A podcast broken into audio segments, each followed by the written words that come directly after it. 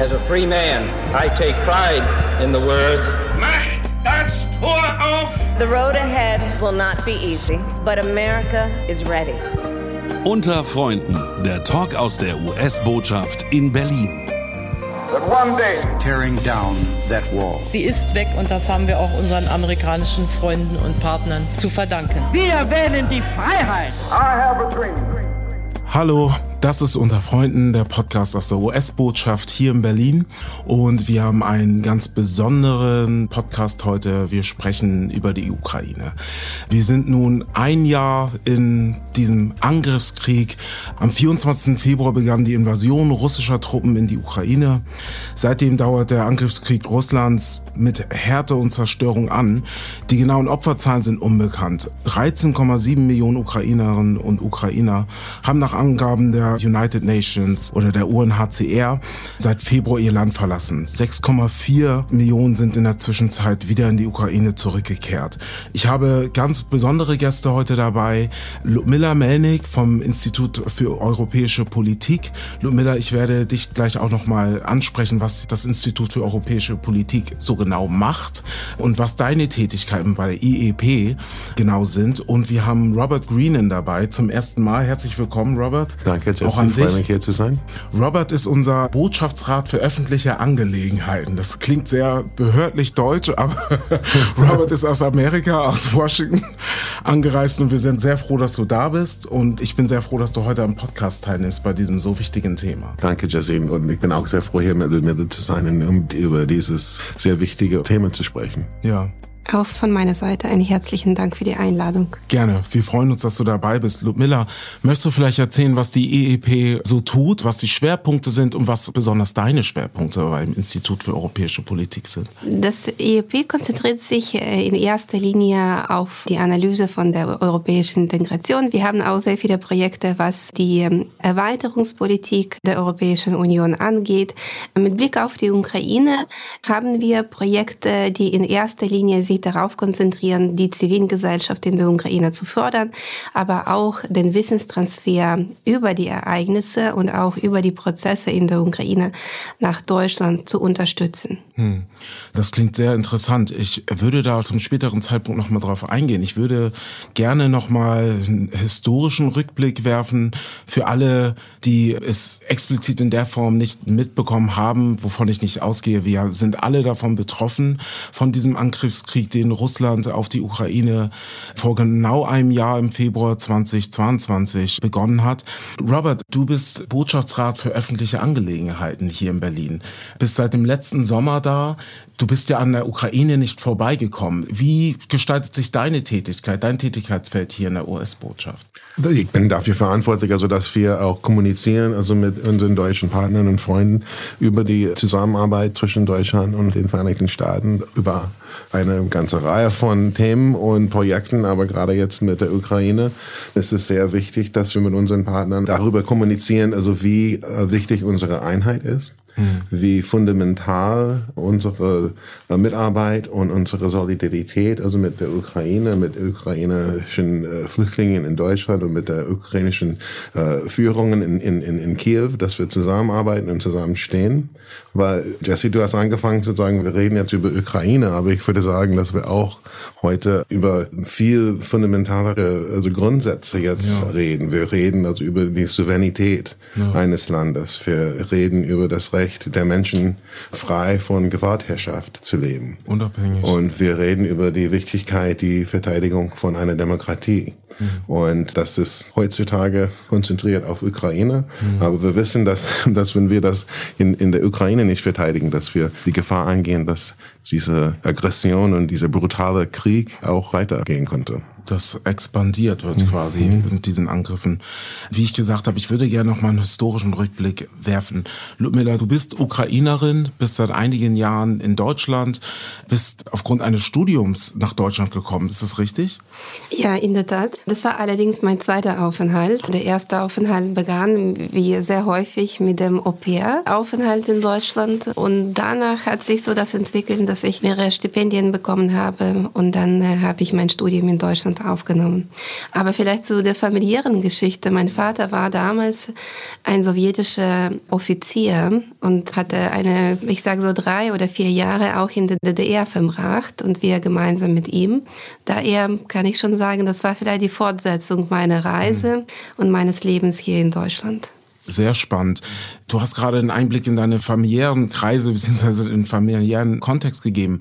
Die russisch-ukrainischen Beziehungen sind geprägt von einem Prozess der Entflechtung, würde ich jetzt aus meiner Perspektive sagen. Ein Blick auf die Beziehung nach dem Zerfall der Sowjetunion, wie du, ähm, Ludmilla, gerade gesagt hast, bis zum Beginn der Euromaidan. Wie können wir als Westeuropäer verstehen, wie eng die Ukraine mit Russland verflechtet ist und warum wir mit 2014 mit der Annexion der Krim so eine Kriegssituation im 21. Jahrhundert haben? Die Ukraine war auch mit Blick auf die Geschichte mit Russland in sehr engen Beziehungen, muss ich schon sagen. Mhm. Aber das Problem, ich glaube, für den Westen war, dass wir die Ukraine nicht als einen unabhängigen Staat vielleicht auch wahrgenommen haben, sondern immer in diese Einflusssphäre von Russland mhm. Äh, reingeschoben haben und uns damit abgefunden haben. Wir haben nicht die regionalen Entwicklungen analysiert, habe ich das Gefühl. Wir haben einfach die Ukraine abgeschrieben. Und sehr häufig wird über so weiße Flecken mit Blick auf die Ukraine gesprochen. Aber da muss ich sagen, weiße Flecken sind nicht das Dramatische, was wir erlebt haben, sondern dass wir die Ukraine sehr häufig durch die russischen Brillen angeschaut haben und die Prozesse, die dann in der Ukraine stattfanden, äh, nicht richtig interpretiert haben. Mhm. Und das alles führte dazu, ich glaube, dass die Ukraine sehr lange einfach nicht im Mittelpunkt bei uns stand und diese Entwicklungen auch mit Blick auf die Aggression, mit Blick auf die Annexion der Krim, konnte man schon in der Ukraine spüren, dass sowas passieren wird. Aber im Westen konnte man das nicht mhm. voraussehen. Mhm. Und für mich nach all dem, was geschah, stellt sich die Frage, wie können wir regionale Expertise dafür nutzen, um äh, Prozesse vor Ort richtig zu analysieren und eine gewisse vorausschauende Außenpolitik auch zu gestalten. Mhm. Kann man sagen, dass deine Arbeit beim Institut für europäische Politik genau das tut, wie du es gerade beschreibst? Ich würde eher sagen, ja, das hängt auch mit meiner Motivation zusammen, aber wir versuchen wirklich diesen Wissenstransfer zu begleiten über die Prozesse, die wir in der Ukraine erleben. Mhm. Und wie man richtig das macht, sozusagen, da geht es auch um die Kommunikation, was heute auch angesprochen wurde. Wie man das Wissen kommuniziert, dem wird zu wenig Beachtung geschenkt. Mhm. Es wird auch, wenn wir über den Wissenstransfer sprechen, zu wenig Beachtung der interkulturellen Kompetenzen geschenkt. Man denkt, ja, interkulturelle Kompetenzen, das ist irgendwie so eine nicht wichtige Sache. Aber wenn wir schon mit verschiedenen Kulturen zu tun haben, müssen wir auch in der Lage sein, dementsprechend dieses Wissen zu kommunizieren. Und ja, dafür setzen wir uns am EEP ein. Und die Europäische Union, das ist nicht nur Brüssel oder Bürokratie, die dahinter steht. Die Europäische Union machen Menschen aus. Und diese gesellschaftliche Integration, ist wichtig voranzutreiben. Und diese gesellschaftliche Integration der Europäischen Union ist nur dann möglich, wenn wir mehr übereinander wissen mhm. und dementsprechend ja dieses Wissen auch verbreiten. Ich fand den Aspekt gerade sehr interessant, dass du den regionalen Zusammenhang gerade uns erläutert hast. Das ist ja etwas, wenn ich jetzt wieder meine westeuropäische oder westliche Brille aufhabe, was ich tatsächlich auch nicht gesehen habe, wie lässt sich, wenn man an die Ursachen und die Hintergründe für diesen Konflikt denkt, du sagst, der Fokus lag immer bei Russland und quasi der ehemaligen Sowjetunion.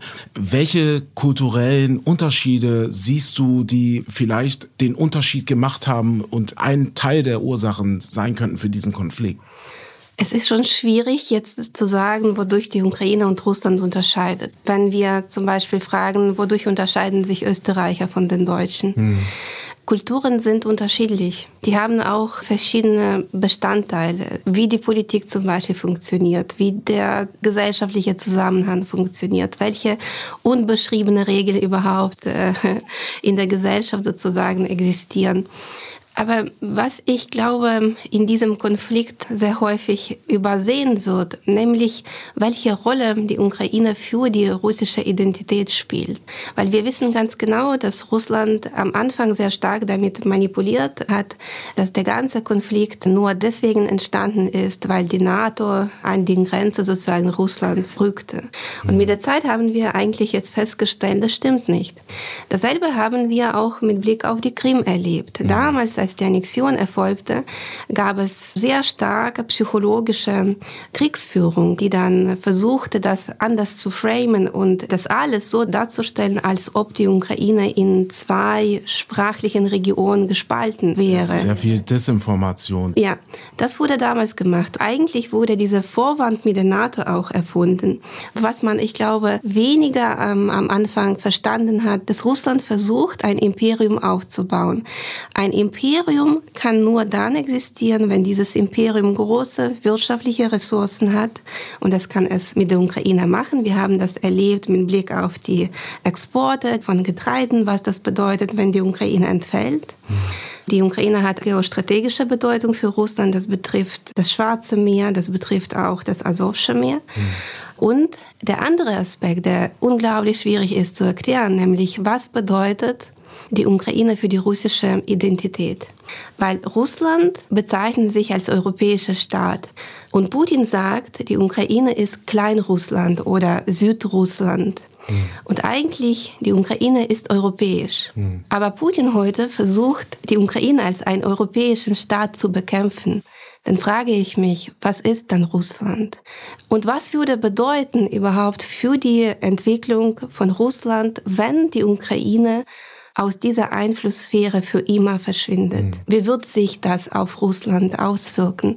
Und wir haben zum Beispiel bei vielen äh, Reden von Putin festgestellt, wie wichtig diese Geschichte ist, wie wichtig die Identität ist.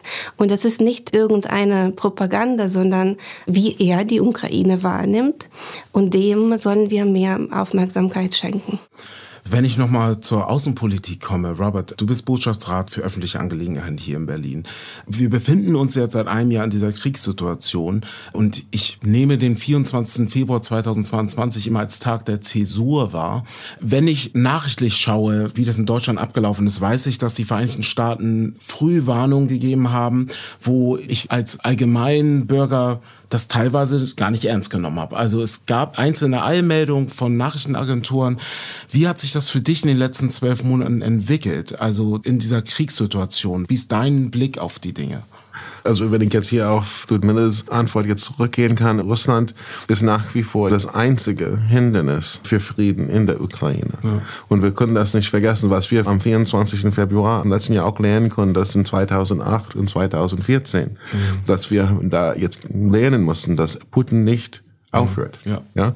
Und wir müssen dann zusammenstehen und das ist, glaube ich, was jetzt in Deutschland, was wir jetzt gesehen haben, also die Zeitenwende, was jetzt hier äh, so passiert und auch was die starke und unheimlich enge Partnerschaft mhm. zwischen den Vereinigten Staaten und Deutschland. Und wir schätzen das sehr, dass in Deutschland, wir haben einen Partner mit Führungsqualitäten.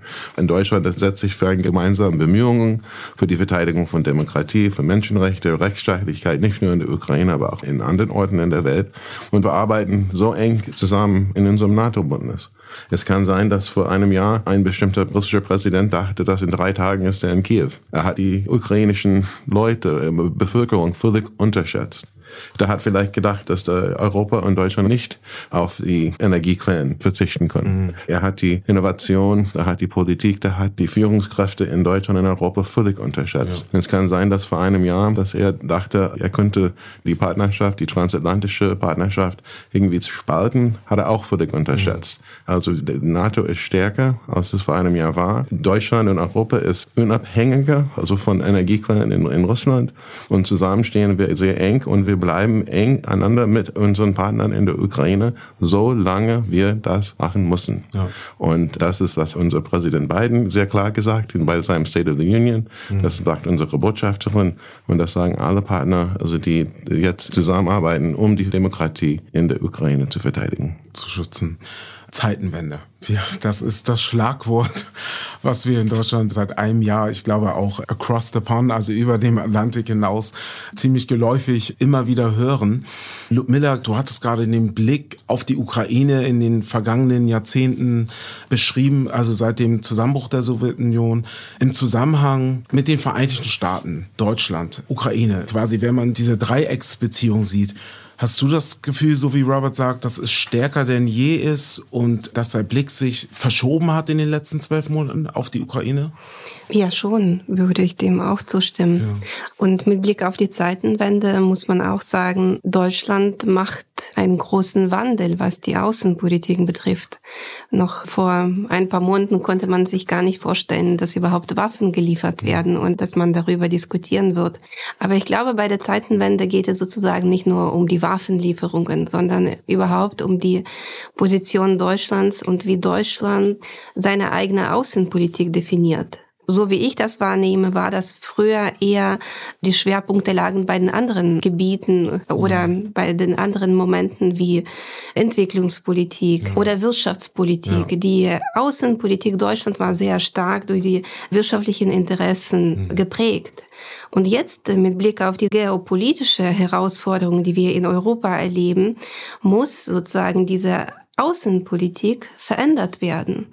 Und ich kann mir vorstellen, dass es nicht leicht ist. Und es geht hier nicht nur um die Ukraine, sondern es geht wirklich um den ganzen Wandel des Konzeptes Außenpolitik Deutschlands. Das wird bestimmt noch Zeit in Anspruch nehmen.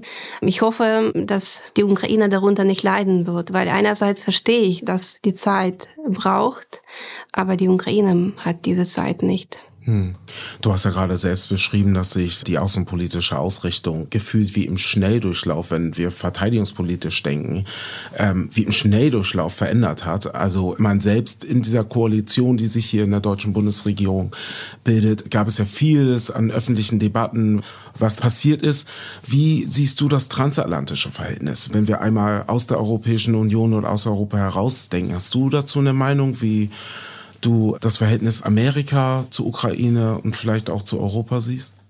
Die USA waren immer sehr wichtig für die Ukraine. Die mhm. waren immer als Partner Nummer eins, sage ich so. Das merkte man sogar, wenn man über die Zivilgesellschaft sprach. Es ging nicht nur um die Außenpolitik, aber man merkte, wie die USA in der Ukraine präsent sind. Mhm. Das heißt durch verschiedene Förderungsprogramme. Und man muss auch sagen, was die Kommunikation anbetrifft, dann machen die USA eine sehr gute Arbeit. Die verstecken sich nicht, sondern zeigen und können auch kommunizieren kommunizieren, welche erfolgreiche Projekte sie durchführen. Das machen sie gut. Das fehlt mir bei der Europäischen Union und wenn wir über einzelne Länder sprechen, dann insbesondere auch bei Deutschland.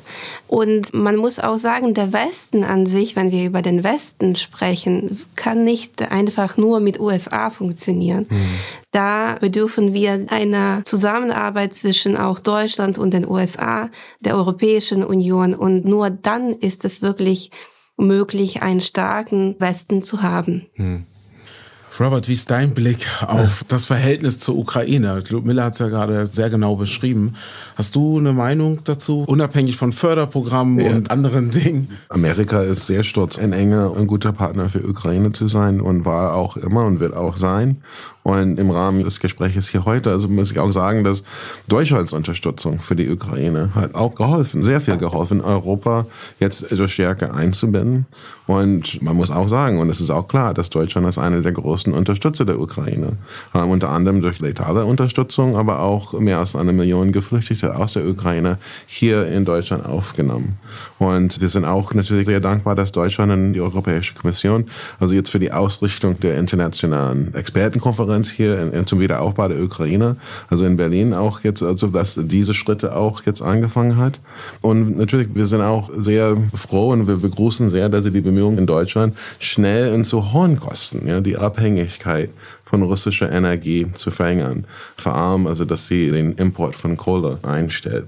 Ja, und wir sehen dann auch, dass wir ein gemeinsames Interesse daran haben, also nicht nur wegen Energiekosten, also weil wir gerade jetzt doch diese Werte von Freiheit, von Demokratie und Menschenrechte teilen und natürlich in der Zeit aus Deutschland, also die G7-Präsidentschaft hatte im letzten Jahr, also Deutschland hat eine sehr entscheidende Rolle, also bei der Ausarbeitung acht wichtige EU-Sanktionspakete Sanktionspaketes mhm. gegen Russland und ihre einstimmigen Annahme durch die EU-Mitgliedstaaten und ihre zeitlichen Abstimmung und Umsetzung, alles in diesem letzten Jahr, hat viel dazu beigetragen, dass wir alle zusammenstehen können, um diese Unterstützung für Ukraine bereitzustellen. Ich will trotzdem gerne noch mal einen Blick auf die Verteidigungspolitik werfen. Wir kommen nicht dran vorbei. Ludmilla, du hast es gerade selbst auch noch mal angesprochen. Es gibt gesellschaftlich Debatten über Leopard, Panzer und worüber nicht alles gesprochen wird. Wo stehen wir in diesem Konflikt? Also jetzt zu Beginn des Jahres 2023, wo stehen wir in dem Konflikt? Wie ist euer Empfinden beziehungsweise euer Blick darauf, wenn wir an Verteidigungspolitik, die NATO denken, also den NATO-Bündnis? Robert, darf ich dich zuerst fragen? Ja, natürlich. Also ist es ziemlich klar. Amerika ist immer sehr klar wir werden immer für die Verteidigung der Demokratie einstehen. Das hat, das ist unser Glaube. Wir verteidigen und wir verteidigen es, weil es uns wichtig ist, weil es den Frieden wahrt mhm. und verhindert, dass diese möchte gern Aggressoren, also nach Lust und Laune, also unsere Sicherheit hier in Deutschland oder in den USA, aber überall in der Welt und unseren Wohlstand mhm. bedrohen. Und ich glaube, nach einem Jahr Krieg in der Ukraine, wir wissen also, dass wir zusammen mit unseren Partnern stehen und gemeinsam mit unserem Partner haben wir getan, dass wir also jetzt die NATO geeint haben mhm. und wirklich eine globale Koalition gebildet haben. Und wir haben uns gegen Putin und seinen Angriffskrieg sehr klar gestellt. Und wir haben uns an der Seite der Ukrainerinnen so sehr klar gestellt. Und das werden wir machen. Also wir sagen immer, also dass jedes Land selbstständig entscheiden muss, also welche Art der Militärhilfe und welche Art der Ausrüstung an der Ukraine geliefert werden kann. Und wir begrüßen alles, was Deutschland und alle unsere Verbündeten und unsere Partner bisher mhm. geleistet haben. Ja. Deutschland ist ein sehr starker Verbündeter und wir können nicht vergessen, dass Deutschland gehört zu den Ländern, das am meisten die Ukraine unterstützt hat. Und wir werden auch weiterhin eng mit Deutschland mit, mit mehr als 50 Ländern, also weltweit zusammenarbeiten, damit wir auch ihre Verteidigung unterstützen können. Ich glaube, am Anfang hatte die äh, militärische Unterstützung war relativ langsam. Vielleicht war das auch darauf zurückzuführen, dass man nicht so richtig wusste, was die Ukraine überhaupt alleine machen kann, mhm. weil man hat eine gewisse so Agency sozusagen der Ukraine nicht zugetraut, dass ja. dieser Staat in der Lage ist, sich zu verteidigen. Mhm. Und jetzt nach einem Jahr sieht man, ja, der Staat steht, verteidigt sich erfolgreich. Ja. Die Gesellschaft steht auch hinter den politischen Zielen. Mhm. Vielleicht hat es auch eine gewisse Auswirkung auf die militärische Unterstützung. Ich möchte aber hier doch auf Herausforderungen doch hinweisen, weil einerseits auch die militärische Unterstützung der Ukraine hängt sehr stark auch von politischen Verhältnissen ab. Hm. Und wir leben in Demokratien. Das ist unser Gut. Aber die Demokratie funktioniert in diesem Zusammenspiel zwischen der Gesellschaft und Politik. Manchmal frage ich mich schon, was würde bedeuten, wenn dieser Krieg lange dauern wird? Werden unsere Gesellschaften überhaupt in der Lage sein, weiterhin die Ukraine zu unterstützen? Nicht nur die Politik. Hm. Und je länger dieser Konflikt und der Krieg dauert, desto stärker wird das auch auf die Unterstützung seitens des Westens auswirken. Und das darf man nicht unterschätzen. Du hast da einen wichtigen Punkt aufgebracht, weil ich denke da an Resilienz. Also für mich ist es ein gesellschaftlicher Blick. Und Ludmilla, vielleicht kannst du uns erklären, woher zum einen kommt die Resilienz der ukrainischen Bevölkerung, ich habe das Gefühl, das ist ansteckend. Wir stehen alle zu 100 Prozent hinter den Ukrainerinnen und Ukrainern. Aber wie können wir das aufrechterhalten? Das ist nämlich auch meine Frage. Wie geht es weiter und wie können wir dafür sorgen, dass die Unterstützung genauso aufrecht bleibt, wie sie seit einem Jahr ist? Die Resilienz hängt, ich glaube, in erster Linie auch mit der Motivation der Menschen zusammen. Man versteht, wenn der Staat zerstört wird, dann wird man alles verlieren. Mhm. Und können sich einfach für einen Augenblick vorstellen, was das bedeutet, den Staat nicht zu haben. Mhm. Einfach als eine Person zu existieren, aber ohne Rechte, weil eigentlich der Staat gibt uns Rechte. Ja. Zweitens, was ich glaube sehr auch die Menschen motiviert, man merkt, dass dieser Angriff gegen die ukrainische Identität gerichtet ist. Mhm. Und das ist sehr persönlich. Und der nächste Moment, das ist eher so aus wissenschaftlichen Erkenntnissen, die wir jetzt haben. Die Ukraine hat seit 2015 eine sehr erfolgreiche Reform mit Unterstützung der Europäischen Union und Deutschlands durchgeführt, nämlich Dezentralisierung. Das heißt, die Macht in der Ukraine wurde dezentralisiert. Lokale Verwaltung hat mehr Befugnisse bekommen. Und was wir jetzt erlebt haben, dass die lokalen Behörden vor Ort konnten unter den Bedingungen des Krieges relativ flexibel ihre Entscheidungen treffen und nicht nur auf die Entscheidungen von Kiew warten. Mhm.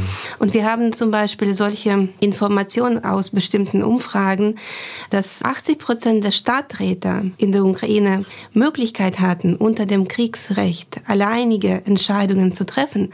Aber das hatten sie nach drei Monate nicht in Anspruch genommen. Sie haben Offline-Treffen durchgeführt und in Diskussionen sozusagen Entscheidungen getroffen. Wir haben auch jetzt gesehen, dass internationale Partnerschaften sehr stark zu dieser Resilienz beigetragen haben. Und das ist nämlich das, wie können wir die Resilienz stärken. Internationale Partnerschaften und überhaupt diese Beziehungen zwischen den Menschen weiterhin auszubauen, das wäre ein immens wichtiger Beitrag für die Ukraine. Und der letzte Punkt, immer weiterhin im, äh, im Auge behalten, dass der Krieg nicht lange dauern darf. Und dass wir nicht einfach das als regionalen Konflikt abschreiben, mhm. sondern zu unserem eigenen Anliegen machen. Weil, wie Robert sagte, es geht nicht nur um die Ukraine sozusagen, es geht um die Verteidigung der Demokratie. Und wir sind Mitgestalter dessen, was wir dann in Europa und was unsere Kinder in Europa erleben werden.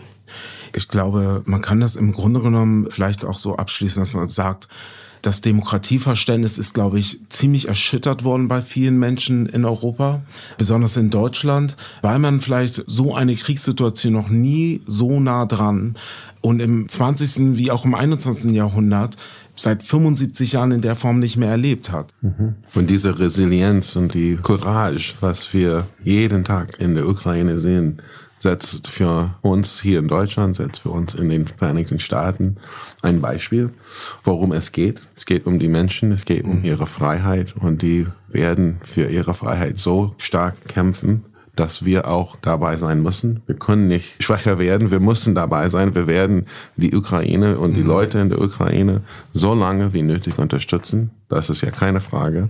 Und wir werden das machen, damit sie sich selber verteidigen können und dass sie auch die stärkste, wie wenn man sagt hier, die stärkste mögliche Position am Verhandlungstisch einnehmen kann, wenn es soweit ist. Weil der Krieg muss zu Ende kommen und ein einziges Hindernis dazu heißt Wladimir Putin. Robert, du hast da gerade einen sehr wichtigen Punkt aufgebracht. Wenn ich versuche, einen Ausblick zu schaffen, das fällt mir schwer. Ich finde es grundsätzlich total schwer.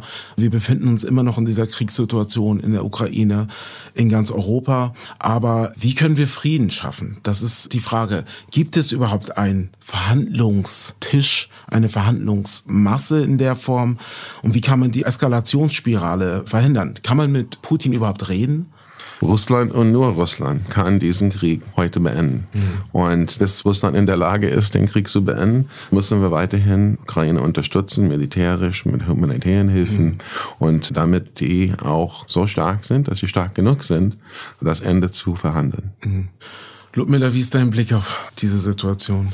Ich glaube schon, es wird zu Verhandlungen kommen.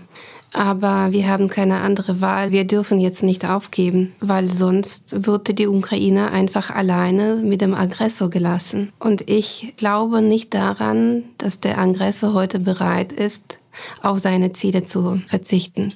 Ich sage dazu, ich glaube, das ist ziemlich klar unter allen Partnern, dass der Krieg in der Ukraine zu beenden bedeutet, dass Russland vollständig aus der Ukraine zu vertreiben hat und dass die Souveränität und die Unabhängigkeit der Ukraine anzuerkennen. Das ist das Ende. Das ist das Ende. Äh, wir sind auch am Ende von diesem Podcast. Okay.